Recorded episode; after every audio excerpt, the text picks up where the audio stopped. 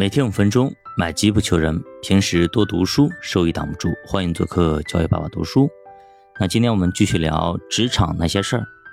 其实中国人的警惕性是特别高的，有人拍马屁，故意讨好，一眼就能看得出来，甚至你的目的，人家也十分清楚。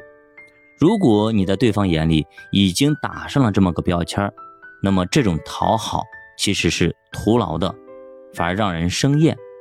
就好比我们经常会说，舔狗是没有好下场的。在细枝末节上，都要体现出对别人的尊重，而且说话一定要留有余地，以便未来可以随时反转。比如说啊，听到“随便”这个词儿，要高度警惕，千万不能够太随便。和谐不是让我们存心讨好。但是要用心尊重，比方说一个领导来你这里，对吧？做客吃饭，他说随便弄点随便家常菜就好了。结果这时候呢，你弄那个番茄炒鸡蛋，炒了个青菜，两盘菜放那里，你觉得合适吗？这不是说菜好与不好的问题，而是在于尊重与不尊重的问题。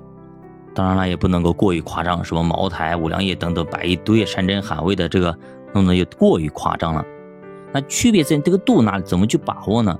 那区别就在于是否合理，不合理的夸赞讨好，反而让对方非常的反感，对吧？比方说别人可能一米八个子，哎呀，你长得比姚明还高，你觉得好吗？对吧？所以这就让人感觉很反感，对吧？你这不是夸，那这跟骂人差不多了。还比方说，比方对方是个女孩子。长得比较漂亮，这个人就说：“哎呀，比什么张柏芝啊，比什么明星大明星都漂亮啊，然后赛过西施啊，等等等等，弄了这一堆这样的词儿，你让他在人群中感到非常的尴尬啊。”作者又举一个例子，一个单位甲、乙、丙竞选一个主任的岗位，那三个人都有希望，但概率呢只有三分之一，都差不多。那甲、乙呢很聪明，采取不争而争的态度，那面子上呢无所谓。但暗地里呢去较劲，但是丙呢却全力在争取，最后呢乙成功当选。老板会怎么做？分别找到甲、丙，告诉他们，那么本来呢是要提拔你的，但是呢有些不好的流言蜚语，所以呢最终才让乙上来。那么你们也不用担心，以后还有很多机会的。甲呢表示比较淡然。说会尽力做好工作来协助乙把部门业绩给搞上来，而丙呢就不太高兴，说希望能够彻查这个流言。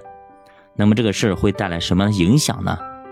以上这种情况其实往往是重大的职场抉择，很多人都是处理不好这种关系的，而被领导打入了冷宫，甚至在竞争中落败。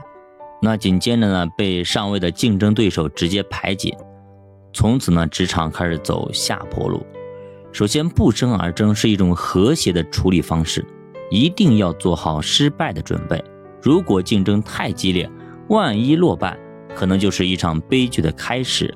不争而争，就是给自己留条后路，甚至竞争对手上位以后，还要去道贺一番，至少先保住自己现在的位置。其次，老板的做法很好，对落选者进行安慰，也给足了面子。那同时也在筛选下一个被重用的人，看看你的格局怎样。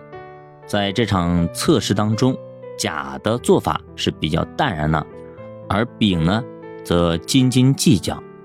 那么下一任升迁的岗位肯定就是甲了。丙其实已经被打入了冷宫，丙的错误就在于看不开，自然也就看不破，于是葬送了自己的前程。第三，都说职场如战场，一场竞争失败之后，其实也就意味着下一场竞争的开始。有些人会让失败成为成功之母，有些人则会在失败之后越来越失败。最大的区别就在于你是否能够看得开。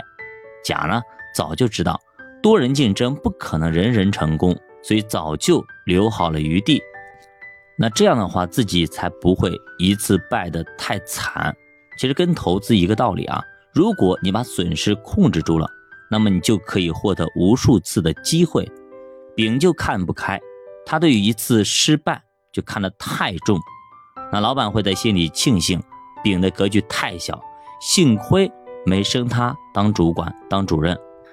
那咱们这边其实古人很流行一句话，叫什么？叫上善若水，水善利万物而不争，不争其实才是争的最高境界。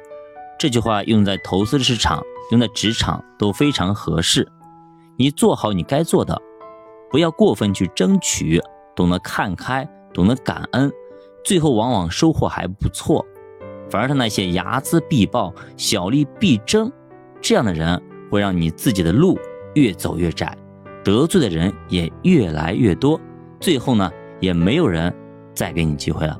不知道您有没有听明白？好的，教爸读书陪你一起慢慢变富，咱们下节再见。